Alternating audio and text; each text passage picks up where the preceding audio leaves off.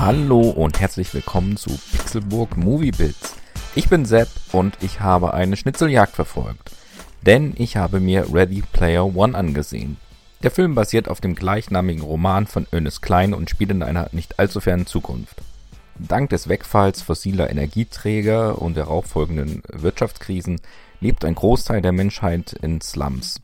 Zum Glück gibt es aber die Oasis.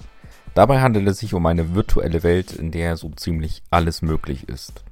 Es gibt dort verschiedenste Planeten, auf denen man in den Krieg ziehen, Abenteuer erleben oder Party machen kann. Es gibt aber auch Planeten, auf denen man Schulen besuchen oder zur Arbeit gehen kann. Man durchstreift dieses Universum in Form eines Avatars und auch bei dessen Aussehen sind der Fantasie keine Grenzen gesetzt. Erschaffen wurde die Oasis von James Halliday, einem absoluten 80er Jahre Enthusiasten. Egal ob Bücher, Filme, Musik oder Videospiele, all das hat ihn geprägt und diese ganzen Einflüsse finden sich auch in seiner Schöpfung wieder. Als Halliday stirbt, offenbart er, dass er in der Oasis ein Easter Egg hinterlassen hat.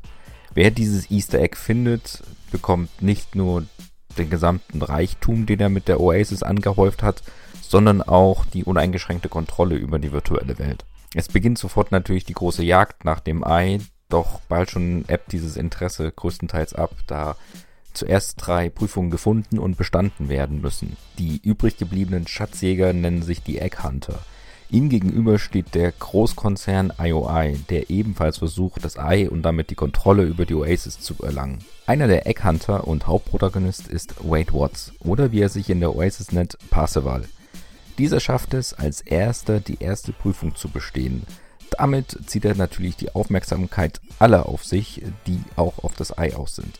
Das Buch galt als nicht verfilmbar, da es gespickt ist mit extrem vielen 80er-Referenzen und dementsprechend natürlich auch mit extrem vielen Lizenzen. Doch dann kam Steven Spielberg. Der brachte natürlich selbst einige Lizenzen mit, konnte aber auch einige der Rechteinhaber dazu bewegen, an dem Projekt mitzuarbeiten. Dabei hat er den Nerdkosmos aber auch um einige Jahrzehnte erweitert so dass man jetzt beispielsweise auch Tracer aus Overwatch im Film sehen kann. Und das ist wahrscheinlich auch der Hauptgrund, der den Film tatsächlich sehenswert macht und das auch bei mehrmaligen Schauen. Denn so gibt es nicht nur das eine Easter Egg, nach dem die ganze Zeit gesucht wird, sondern für die Zuschauer gibt es unzählige davon. Einige sind etwas versteckter, die anderen sehr plakativ. Es gibt auf jeden Fall eine Menge zu finden. Ein wenig schade ist dann aber schon, dass die äh, Story doch relativ mau ist.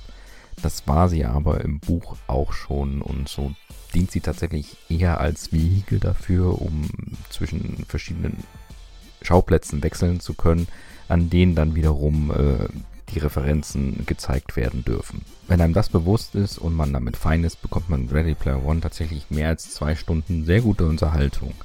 Diese wird natürlich nicht an die Spielberg-Magie der Vergangenheit heranreichen, aber der Zug ist wahrscheinlich schon längst abgefahren.